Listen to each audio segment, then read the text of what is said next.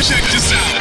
A change of quarters indicates no change in Ram aggressiveness. This is a journey into sound. A new Ram record. Somos el equipo de Los Ángeles. Somos el equipo de Los Ángeles. Oh, yeah. Whose house? Whose house? Whose house? El Mob Squad de Inglewood. Gol de Campo presenta Carnales de los Rams. El podcast de los carneros.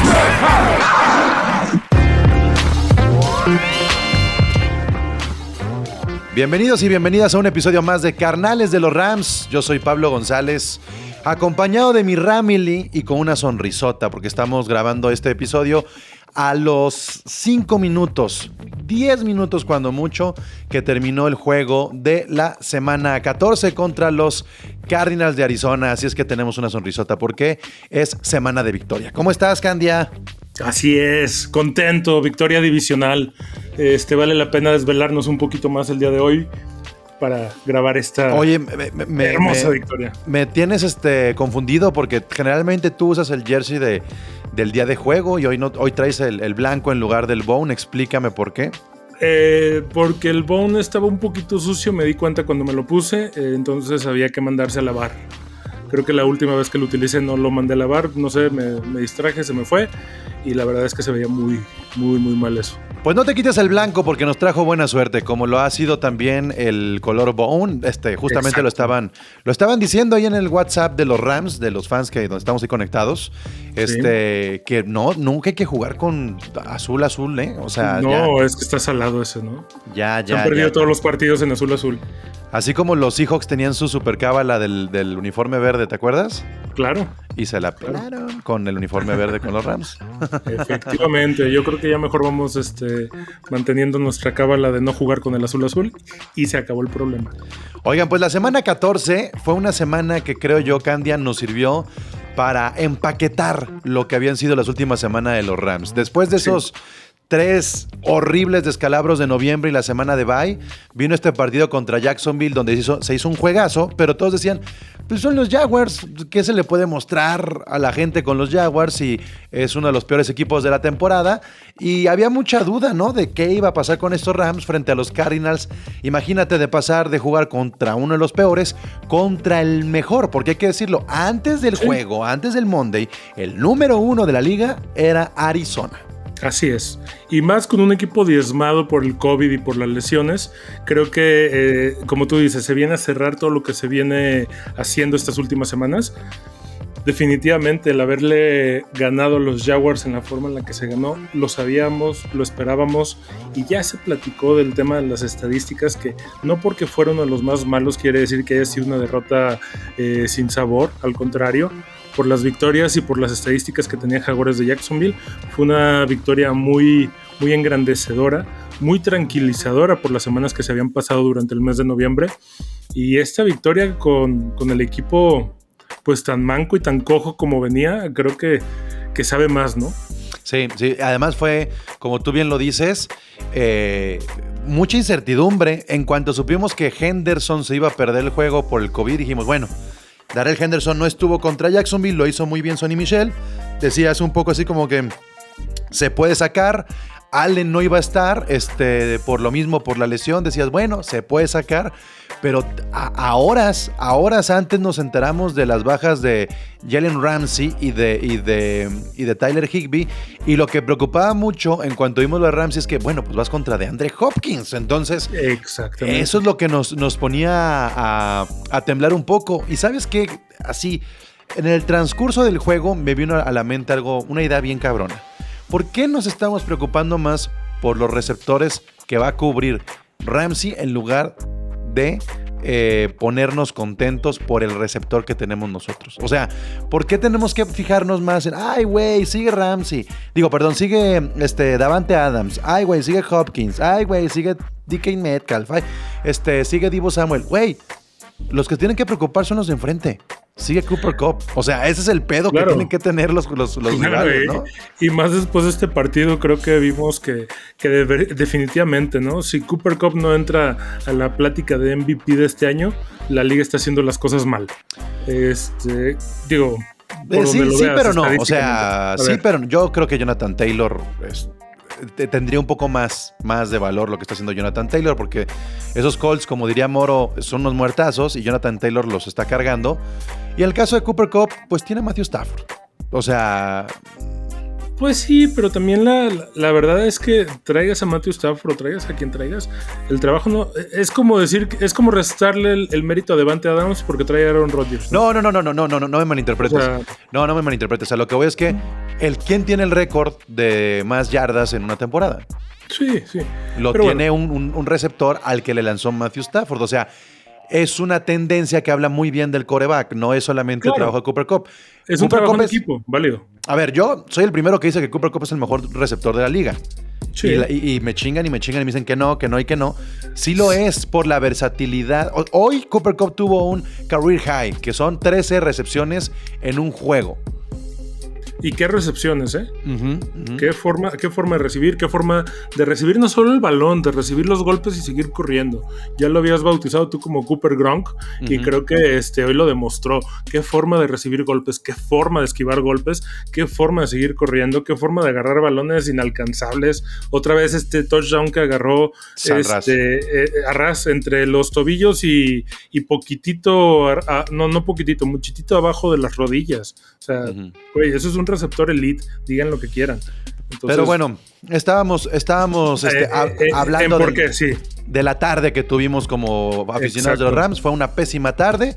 Eh, salían los nombres, ¿no? Se iban a perder el juego Jalen Ramsey, se iba a perder Darrell Henderson, Ron Havenstein, eh, Dion, Tyler Higby, Brian Allen. O sea, eran muchos jugadores.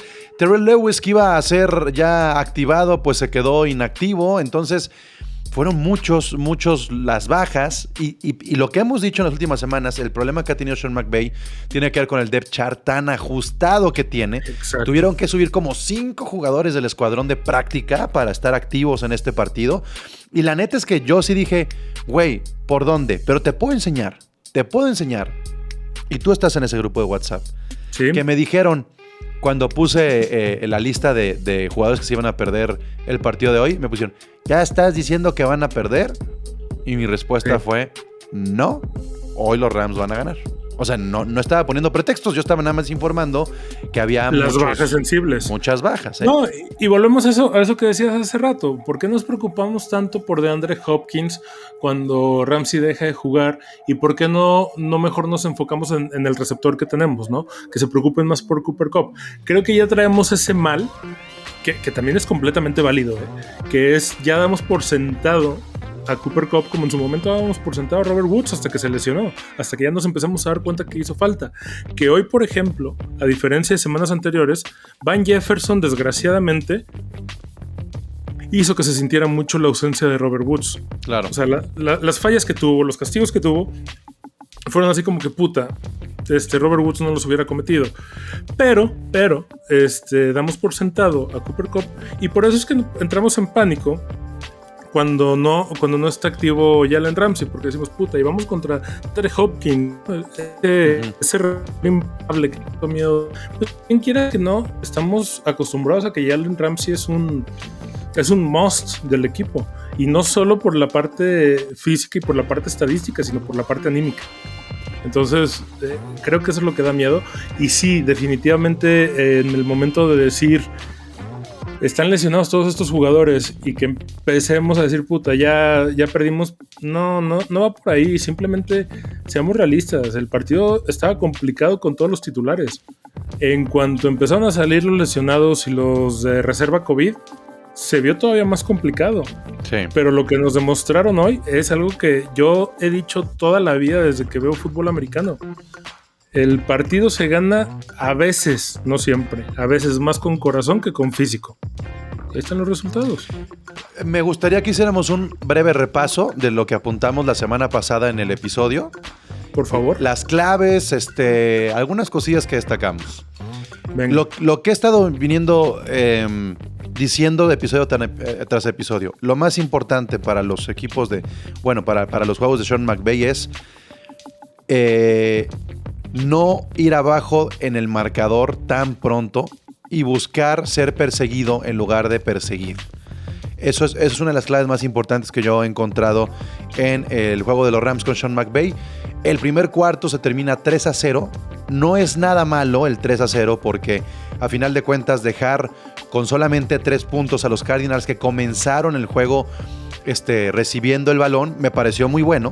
Fue una muy buena eh, defensa de los Rams. Y además terminó 3-0 porque el reloj ahí quedó. Al final de cuentas, eh, los Rams se fueron al frente rápidamente y por, y por pendejadas terminan este, yéndose empatados al medio tiempo. Lo cual, Candia, al irse 13 a 13 en el medio tiempo, a mí me dio mucha tranquilidad. Claro. Cuando íbamos 13 a 10, obviamente apareció esta estadística en la cabeza de Sean McVay ganando al medio tiempo y dije, no, no quiero que se vayan, no quiero, no quiero que este sea el juego donde se rompa esta estadística, ¿sabes? Todos lo pensamos. En cuanto se empató, todos como que dijimos, bueno, ya. Creo que esto nos quita presión, ¿no? O sea, Claro. es una pendejada decir, es una pendejada decir que, que prefieres ir perdiendo, bueno, empatando que, ganando, pero sí había una cuestión psicológica bien importante en ese Eh, momento. Estoy completamente de acuerdo contigo. Luego, eh, otro de los puntos que hemos estado mencionando eh, aquí en Carnales de los Rams, Candia, es el reloj. El reloj. Y esta vez fue muy, muy parejo el reloj entre Cardinals y Rams. Terminó con 30 y 56 de Cardinals, 29 y 04 de los Rams. Ahí está. Cuando el reloj lo puedes controlar, porque al final los Cardinals tuvieron mucho el balón porque iban abajo del marcador, pero al final de cuentas, 29 minutos. Mientras los Rams siempre se acerquen al minuto 30, tenemos tranquilidad, tenemos tranquilidad. Y ahí está, una clave del juego, Candia, la posición del balón. Claro, le da, le da mucho más. Pues bueno, lo, lo podemos ver, ¿no? Le da mucho más descanso a la defensiva. Y eso genera jugadas defensivas tan poderosas como las que vimos hoy. O sea, vemos esa- esos turnovers tan, tan importantes en yardas tan importantes. Vemos esos sacks. Vemos el Aaron Donald que, que, que estamos acostumbrados a ver. Que no es que no lo veamos. Ojo, es que no se llegan a las estadísticas por el tipo de cobertura que siempre tiene. Que hoy pasó todo lo contrario. Yo creo que hoy Arizona se confió. No sé qué diablos pasó. Incluso hubo la de la jugada de anotación de Arizona que se le va el tacleo a Donald y que todo el mundo empieza a decir, ah, es que no mames, Donald no debió de haber fallado porque el Donald del año pasado no fallaba esas, anotas- esas tacleadas. No, güey, espérate. Vean la repetición. Aaron Donald siente que trae la, la doble cobertura, se quita uno y no hay otro y se va de largo. O sea, agarró un chingo de velocidad y por eso se le fue la tacleada, pero alcanzó a agarrar al corredor. Entonces, se, se empieza a lucir esto de una defensiva mucho más fresca, mucho menos cansada, que hasta en la última jugada del partido mantiene su nivel. Eso es muy importante con el manejo del reloj. El, el tener descansada tu defensiva. ¿Te diste cuenta que durante la semana se habló mucho del rendimiento de Aaron Donald sin capturas? Sí, que hubo mucho en los medios estas publicaciones de que Aaron Donald, Aaron Donald estaba diciendo que lo importante no eran las capturas que él iba a conseguir, sino cómo su presión iba a hacer que el quarterback se equivocara y encontrar esos este, takeaways. Así es. Pues hoy, hoy, se, hoy se quedó plasmado con hechos y eso estuvo muy cabrón porque vas viendo esta narrativa mediática de que Aaron Donald está diciendo no estoy concentrado en mis capturas, no estoy concentrado en mis capturas, pero hoy tiene las dos cosas, capturas Exactamente. y, Hoy hizo y- las dos y- y cosas. estuvo forzando a que Kyle Murray eh, nos diera el balón. Eso fue valiosísimo. Cometió varios errores Kyler Murray gracias a la presión de Aaron Donald. Von Miller también se, se ve que se está adaptando súper bien al equipo. Este, y ahorita más adelantito eh, platicamos de- del otro jugador que se está adaptando, que todo el mundo le tenía miedo, ¿no? Que todo el mundo le, le- le- le puso las cruces cuando recién llegó. Y creo que hoy cayó muchas bocas, pero eso lo vemos más adelante. El Aaron mismo- Donald hoy hizo lo que tenía que hacer y un poquito más. El mismo Ernest Jones que fue alabado un poco por Sean McVay a, a mitad de la semana, igual, hoy dio un juegazo, lo, Sí. lo hizo bastante bien. Y son de esos apuntes mediáticos que luego suceden en la semana que uno tiene que retomar este, a estas alturas, ¿no? De, del, del- Claro. de la semana como para decir, a ver, ¿qué tanto está diciendo Sean McVay y qué tanto es respaldado por los hechos? El entrenador lo, lo, dice por algo, ¿no? Es el que está prácticamente todo el día con estos jugadores y por algo dice las cosas. Entonces hay que tomar en cuenta por qué se está haciendo, por qué lo está diciendo. Y ahí están los resultados, se está dando. Eh, durante la semana compartí un posteo por ahí en el, en el Facebook de, del Rams México, donde eh, apareció que contra los Jaguars, Aaron Donald había tenido su mejor calificación en lo que va de su carrera. 95.8 le puso Pro Football Focus. 95.8. Y muchos estuvieron, ay, pues es que es contra los Jaguars. A mí lo que me da muchísima tranquilidad y me, y me, y me motiva un montón, Candia, es que Aaron Donald en calificación mostró su mejor juego contra los Jaguars, pero hoy, contra el rival más complicado, contra un divisional, contra un eh, coreback que sabe lanzar y sabe correr, contra uno de los mejores receptores, contra uno de los mejores corredores, Aaron contra Donald uno de los mejores equipos, y no es que el mejor. dio cátedra. Es decir, conclusión, estamos llegando a esa etapa de la temporada donde Aaron Donald está en su mejor momento. Claro. En lugar de que sea el inicio, está siendo al final de la temporada regular y esto vale oro. Claro, y es como, como siempre se ha dicho, ¿no? Y esas entrevistas que hacen eh, a los entrenadores y al resto de los jugadores. de, Oye, ¿y ¿qué opinas de Aaron Donald? Que ya, pues ya llegó a su cúspide, ¿no? No, Claro. es que eso es lo que da miedo de este cabrón. Cada día mejora.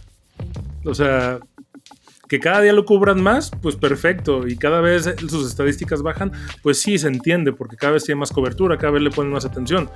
Pero el hecho de que aún así cada vez siga mejorando y que cada vez siga dando mejores partidos, pues yo creo que está para considerarse seriamente lo que está haciendo y lo que va a seguir haciendo. Sí, sí, sí, sí. Es, es- es importante entender que el nivel de Aaron Donald hace que se crezcan los demás. Por Así ahí, es. por ahí hay un error o un par de errores de Leonard Floyd. El- la semana pasada también, Candia, te decía que para mí, eh, no me acuerdo si lo dije en Carnales de los Rams o lo dije en el podcast de Gol de Campo, pero para mí era muy distinto los Cardinals de las primeras semanas contra los que se perdieron y los Cardinals contra los que nos íbamos a enfrentar. Para mí estaban un poco disminuidos. ¿Por qué? Porque venían de lesión Hopkins y, y Kyle Murray, porque no iba a estar Edmonds y no es lo mismo correr con un comité que nada más correr con Conner, aunque Conner es un monstruo, porque en ese momento nos hicieron pedazos por aire y por tierra. Y este y lo que yo apuntaba la semana pasada es que para mí el movimiento de Von Miller tenía que ver con ese juego. Tenía que ver con cómo ibas a proteger que no te corrieran por los costados. Exactamente. Y, y si te fijas, el día de hoy, eh, tanto, tanto Matthew Stafford como Kyle Murray utilizaron sus lados eh, más fuertes para correr el balón. Stafford por aire y Murray, Ujú. y- y Murray con las piernas. Eh, el problema es que Leonard Floyd tenía tantas ganas de chingarse a Murray que en un par de ocasiones se le escapó a Leonard Floyd. Entonces, creo que hay una gran lección de esta. Ya no están corriendo por el lado de Von Miller.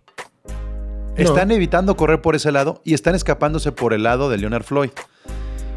Si Leonard Floyd no intenta la captura, sino simplemente la juega un poco de espía y espera que corra Murray, lo puede esquinar y lo puede sacar del campo en lugar de que le gane 10 o 15 yardas en la corrida.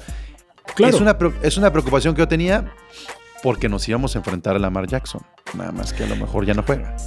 que rompa, que rompa la jugada, ¿no? Que trate de hacer el protagonismo de la jugada, ¿no? Que al final de cuentas, desgraciadamente, y hay que entender también, eh, poniéndonos en los zapatos de Leonard Floyd, pues uno quiere la estadística y demás, pero la chamba de, de Leonard Floyd no es capturar al, al mariscal, es romper la jugada. Y, acuérdate, la y chamba acuérdate que cuando se te va, o sea, Leonard Floyd, cuando lo pasan es a él, muy caro. el que está atrás es Ramsey.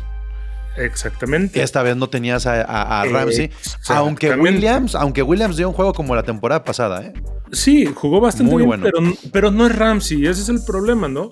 Y, y- y volvemos a lo mismo. ¿Por qué Ramsey es tan buen corner? Porque Ramsey no se enfoca en interceptar, se enfoca en romper jugadas. Que e, e, esa es la parte que de repente se pierde porque viene, son, es la liga más competitiva, los egos, la individualidad y todo el mundo quiere salir en la foto, pero a final de cuentas el mejor no es el que más estadísticas infla, sino el que rompe más jugadas y eso es lo que le falla a Leonard Floyd de repente. Pero cuando está concentrado, también qué buenas jugadas hace, qué buenas presiones mete, qué fácil acorrala a Kyler Murray. Como tú dices, el temor que había era Lamar Jackson, a lo mejor no juega. Entonces, ese que era el partido, yo creo, más complicado fuera del de 49, que falta, creo que ya está, no por desearle mal a nadie, pero agraciadamente más sencillo. Eh, y bueno, dentro de estas presiones que estamos hablando de la defensa de los Rams, se consiguieron eh, jugadas importantes, ¿no? Intercepciones, se consiguieron takeaways. Y quiero también poner esto sobre la mesa. Los, los Cardinals son el equipo número uno en diferencia de takeaways. Es decir, que menos takeaways permiten y más takeaways provocan. Son número uno, con, con más 12 eh, en su diferencia. Las intercepciones de Matthew Stafford, esas horribles de pick six y todo eso, han hecho que los Rams caigan mucho y andaban en más 3 y estaban en la posición número 10. El hecho de que el día de hoy a Matthew Stafford lo hayan capturado hasta el tercer cuarto, que no tenga intercepciones y que no tuviéramos balones sueltos, es oro puro también para estas alturas de la temporada, Candia. Claro, le genera más seguridad a Matthew Stafford, empieza a mostrar de lo que está hecho, o sea, ese Matthew Stafford que veíamos en Leones de Detroit, pero ahora sí con un equipo competitivo. Y entonces estamos viendo las ganancias que nos dejó el juego contra Jacksonville. Exactamente. Confianza. Por fin. Por fin se empaqueta todo lo, como dices, se empaqueta lo que se viene haciendo desde el bye para acá. Que no es que, ah, le ganaron nada más a Jacksonville, pues así cualquiera, hasta de colegial. No, güey, entiende. el partido de Jacksonville es medular para el resultado de esta semana. Er, era otro lenguaje corporal el de, Stafford, el de McVeigh, el de la banca, eran risas. Ese tipo de cosas, Candia, hacen que, que, uno se sienta muy tranquilo porque ya se aprendió mucho de ese terrible bache de los tres juegos perdidos y las intercepciones y los pick six. Se notan en partidos como este. Este era el partido más complicado de lo que restaba el cierre. No porque no sea este, no, porque sea fácil ganarle a los Vikings, ganarle a los Niners, ganarle a los Seahawks, ganarle a los Ravens, pero por el papel, por la división, por estar vivo todavía, eh, porque los Rams puedan todavía aspirar a ser campeones divisionales, este era el juego más importante. Fuimos superados. Otra vez como con Tom Brady, eh, se superaron, eh, los Cardinals tuvieron 447 yardas totales.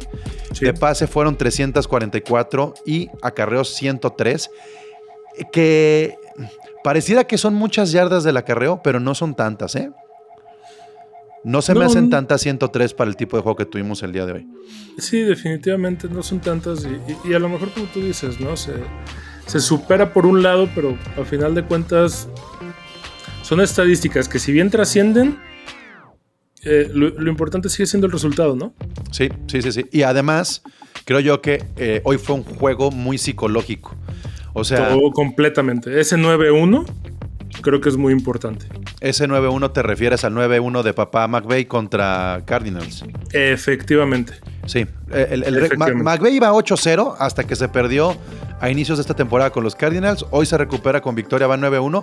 Pero yo también a lo que hago referencia con el juego psicológico o el factor psicológico Candia, que además me, me, extrañó porque sin Ramsey se, per, iba a perder mucho en el, en el campo, es que.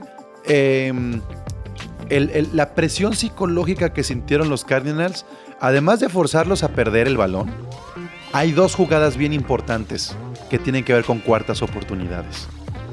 Hicieron que los Cardinals se jugaran las cuartas oportunidades y una de ellas dejaron ir un gol de campo que no me explico por qué lo dejaron ir y, se fueron sin puntos. Y la otra también, una donde se la juegan en cuarta y dejan en muy buena posición a, a Stafford.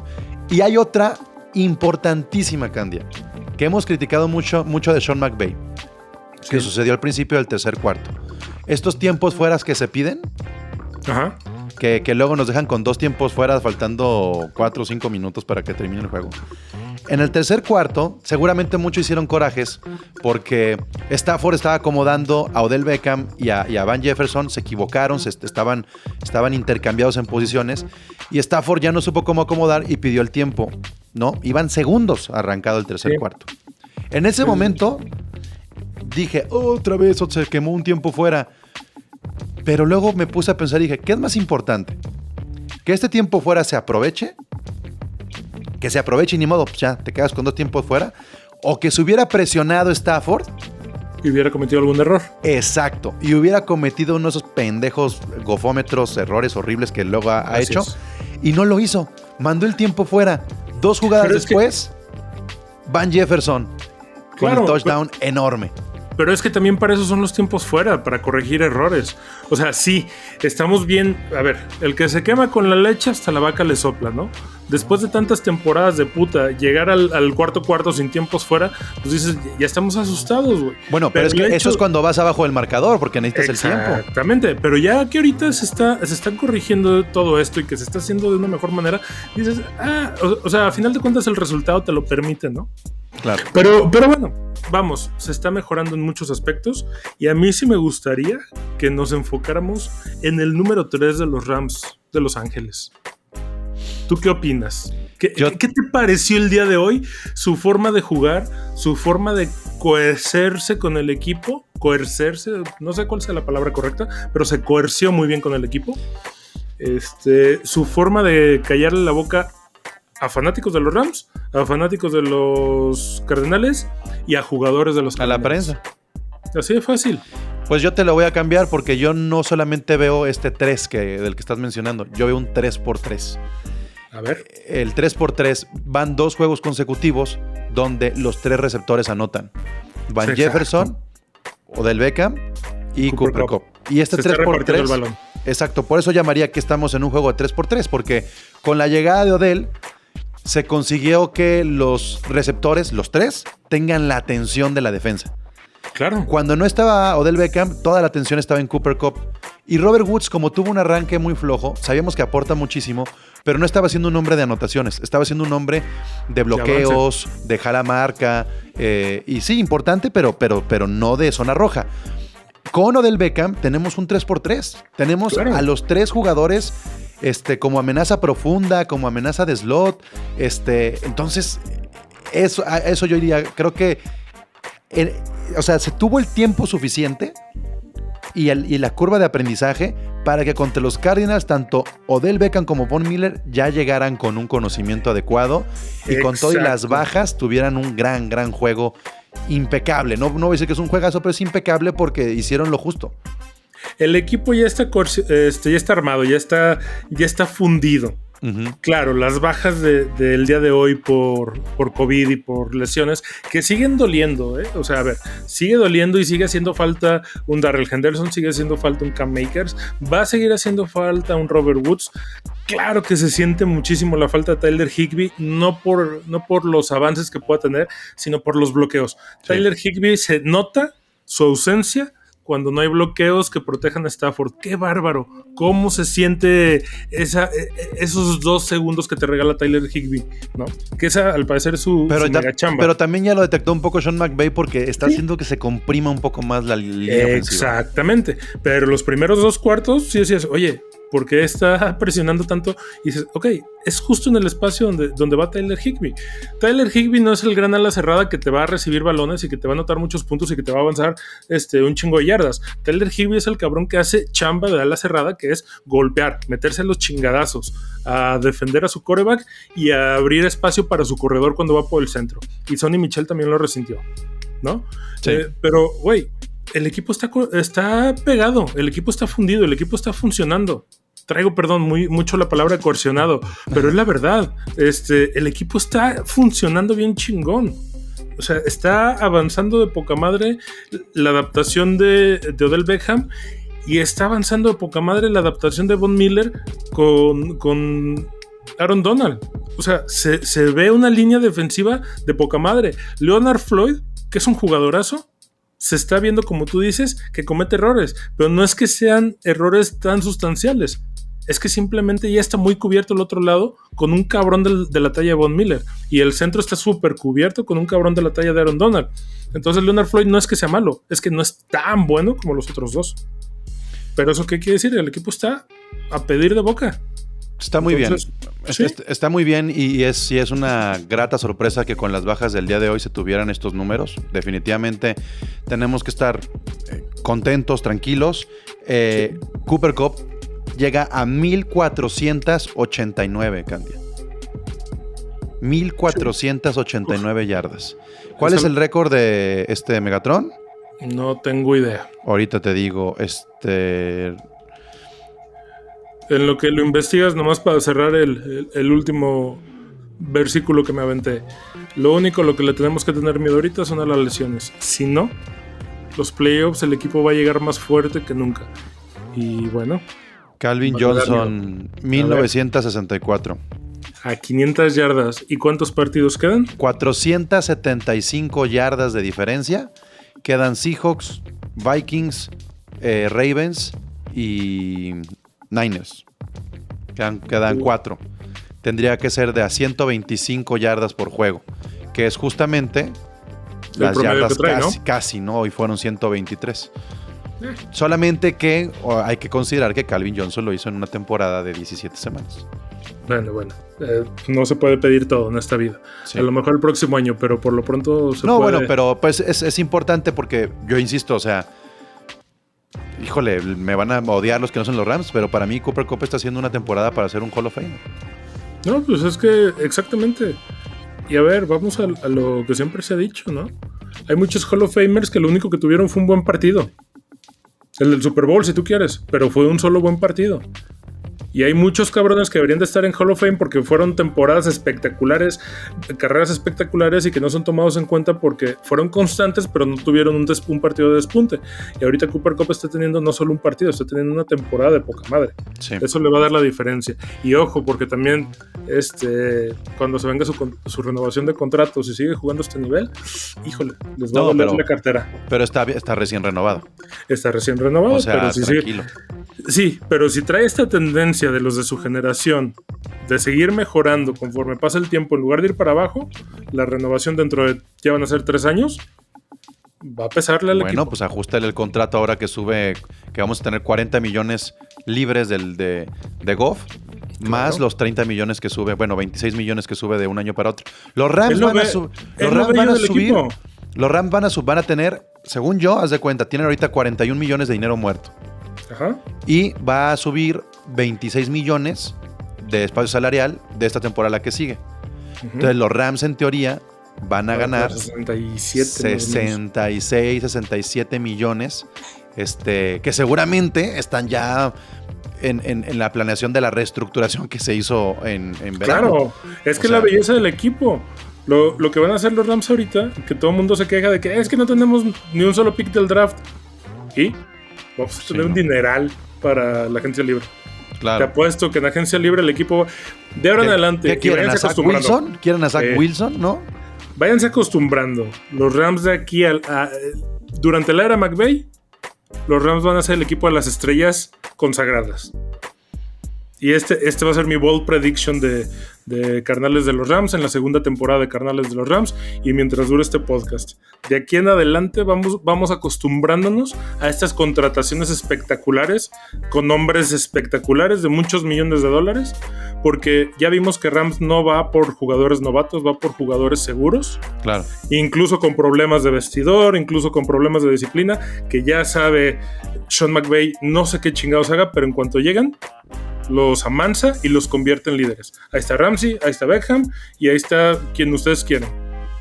Entonces, vamos acostumbrándonos de ahora en adelante a que en Los Ángeles haya pura superestrella. De acuerdo, totalmente contigo, Candy. A ver, pues vamos a, entonces a, a- a cómo quedan las posiciones, nada más para hacer un breve repaso. Perfecto. Este, lo voy a hacer por la conferencia, ¿no? Dale. Lo voy a hacer por la conferencia que hay que pensar cómo está cerrando esto. Está muy cabrón. Los Packers tienen 10-3, los Bucaneros tienen 10-3, los Cardinals tienen 10 10-3 y caen al tercer puesto. Los Cowboys tienen 9-4, los Rams tienen 9-4. Y, yo lo dije la semana pasada. Son estos cinco y el resto. O sea, estos cinco son los que van a estar peleando el ser sembrado número uno. Quedan cuatro semanas. Este, se, va- se van a enfrentar los, los Cardinals contra los Cowboys, este, Candia. Ese, es- ese juego es bien importante para que los Rams puedan ascender. Eh, Algo también bien trascendente, si nos vamos como a la, a la estadística de la liga, es que los Rams eh, ya no se enfrentan a un equipo que esté arriba de ellos en estadística. Ah, el, el que tenían arriba eran los Ravens. Y con la derrota de los Ravens, los Ravens se ha quedado con 8-5, los Rams tienen 9-4. Entonces, de los próximos cuatro juegos, no hay uno solo que los Rams tengan encima. Por encima. Mientras que los Cardinals, aunque no tienen un juego por encima, sí tienen a los Cowboys que están arriba de los Rams. O sea que ahí se complica un poquito más el, el- el cierre para los Cardinals. Solamente, ah, fíjate, eh, los Rams, al equipo que rival que tienen más arriba son los Ravens y luego San Francisco. Esos son los, dos, los dos, digamos, uno es de 8-5 y el otro es de eh, 7-6. Los Cardinals tienen a los Cowboys con 9-4, a los Colts con 7-6. ¿Ok? Son los dos juegos clave para que los Rams puedan aspirar a ser campeones de la división. Contra los eh, Cowboys y los Colts, el caso de Arizona. Yo estoy pensando que los Rams están exigidos a ganar los cuatro juegos, porque los Vikings tienen 6-7, los Seahawks tienen 5-8 y cierras con, con, este, con los Niners que, que a final de cuentas, por más que me digas que nos ganaron, lo que sea, por ser la última semana, tienes que ganarle a los Niners. Ojalá que sea así. Y se pueda aspirar entonces a ser campeones de la división. Si no, de cualquier manera, la manera, o sea, lo que tendrían que buscar los Rams es colocarse mejor en su conferencia y esperar a que los Cardinals y los Cowboys ahí se pierdan un jueguito y entonces los Rams terminen dentro de los primeros cuatro o incluso tres. Que ojo, eso es bien importante, ¿no? Creo yo que, a ver, eh, la tirada desde el principio de la temporada sí su- suena muy bonito siempre ser campeones divisionales, pero creo que hubo un momento en el que decidimos, no, no decidimos, aceptamos como fanáticos decir, güey, la división no importa, y menos cuando empezamos a ver la, la monstruosidad que eran los Cardinales. A final de cuentas, mientras esto se siga dando, que Sean McVay siga dominando el cocheo contra los Cardinales, no tenemos nada que preocuparnos porque el chiste es llegar a los playoffs y que no pase lo del año pasado contra un Green Bay que nos atropelló. ¿sí? Entonces, creo que es momento de, de no preocuparnos tanto por la división, que claro sería muy bueno porque aparte de descansar y tener este el, el, el bird de, de jugar en casa, a todo el mundo le, le encanta, ¿no? Sobre todo está en Cronky para recuperar algo de Bueno, lana. pero es que estadísticamente ahí te va que es lo importante. Solamente hay dos equipos que van invictos de local. Los Packers y los Buccaneers. O sea, esa es la importancia de cerrar en casa. Claro, Los no, Packers no- y no los enfrentarte. Bucaneros son, son, no. son equipos invictos en, en su casa. Sí, no, no, no llevarles la derrota a domicilio, ¿no? Bueno, y los Patriotas, ah, no, los Patriotas se han perdido en como cuatro. Que no hay bronca, los Patriotas son de la americana. Ahorita No, ya- más- sí, no, pero estaba es- pensando en invictos. No, los, los Patriotas van invictos de visita. Ok. Y los Cardinals también de visita, está cabrón. Y creo que es momento de dejar de preocuparnos ahorita en la americana, empezar a preocuparnos en la nacional. Sí, totalmente. Faltan dos, tres, tres partidos de la nacional, si mal no recuerdo, que es Vikingos, eh, Seattle y 49. Ujú. Entonces, Y Ravens esos americano. tres. Entonces, vale, creo que eso es lo, más importante que hay que hacer ahorita, enfocarnos en eso y, y- y pegarle con ganas para, para tener este, si se puede la semana de descanso, de lujo, si se puede tener la ventaja de casa, puta, mucho mejor.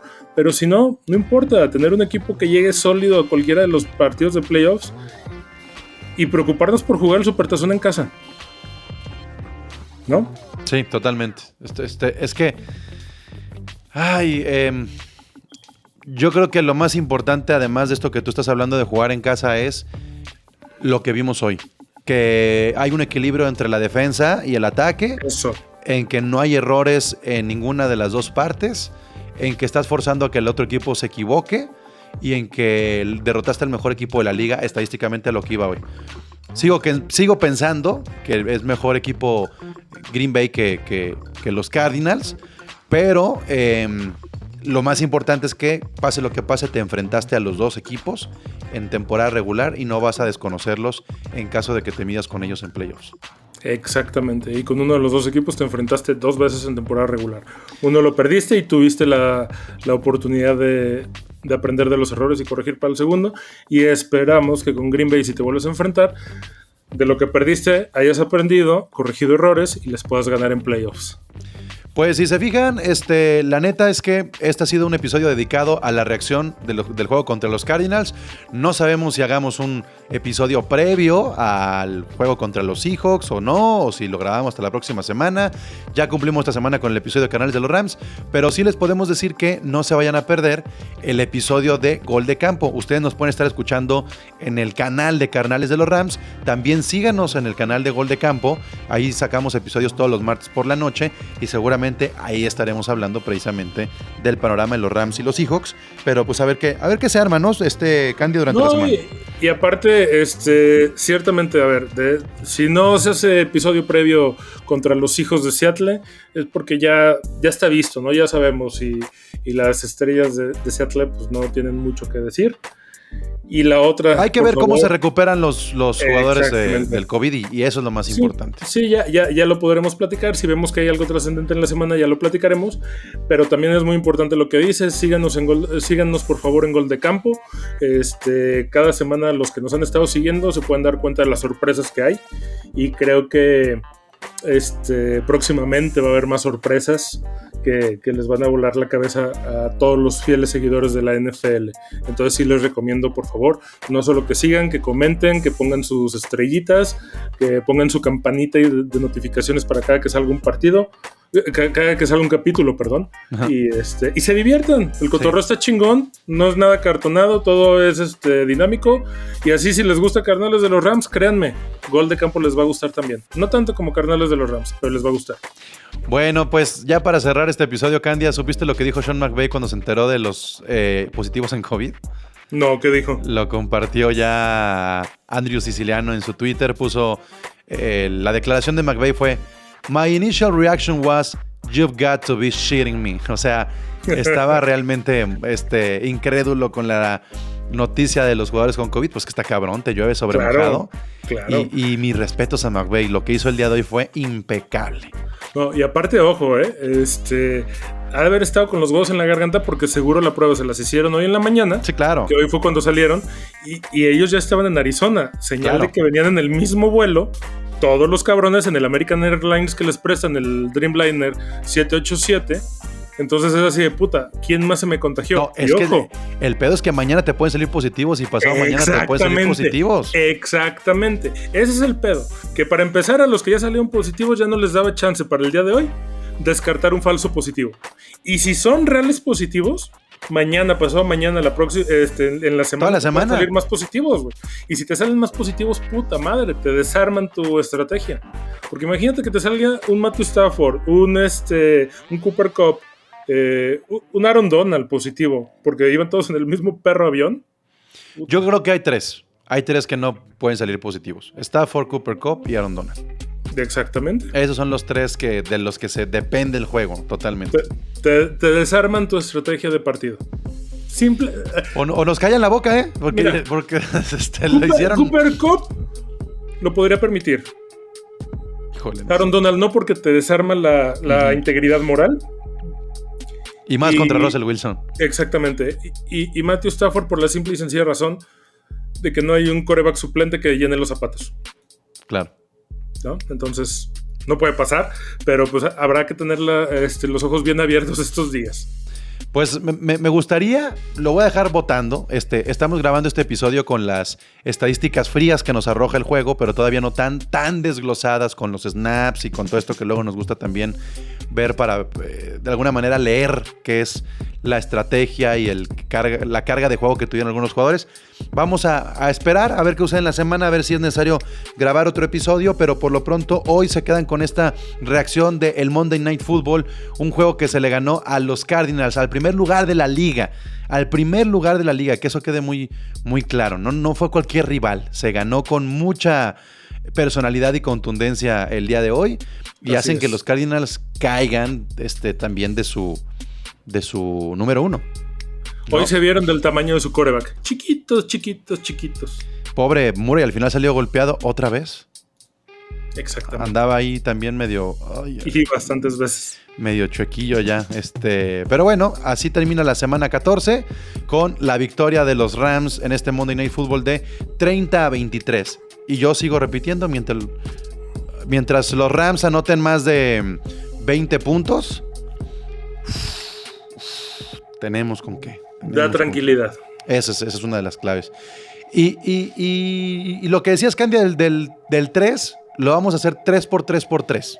Me parece perfecto. 3 el número del Beckham, 3 partidos consecutivos anotando, 3 receptores que están anotando también en un par de juegos consecutivos. Entonces, así vamos a llamar el episodio de, hoy, el 3 por 3 por 3 de los Rams. Perfecto. Ya salió el título del día de hoy. Y solamente queda decir lo que ustedes tienen que corear junto a nosotros. No importa que vayan en su carro y los vean con cara fea de qué ridículo está haciendo este güey que va al lado mío.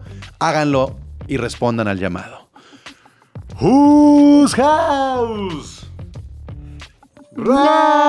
House. A change of quarters indicates no change in Ram aggressiveness. This is a journey into sound. A new Ram record. Somos el equipo de Los Ángeles. Somos el equipo de Los Ángeles. Oh, yeah. Whose house?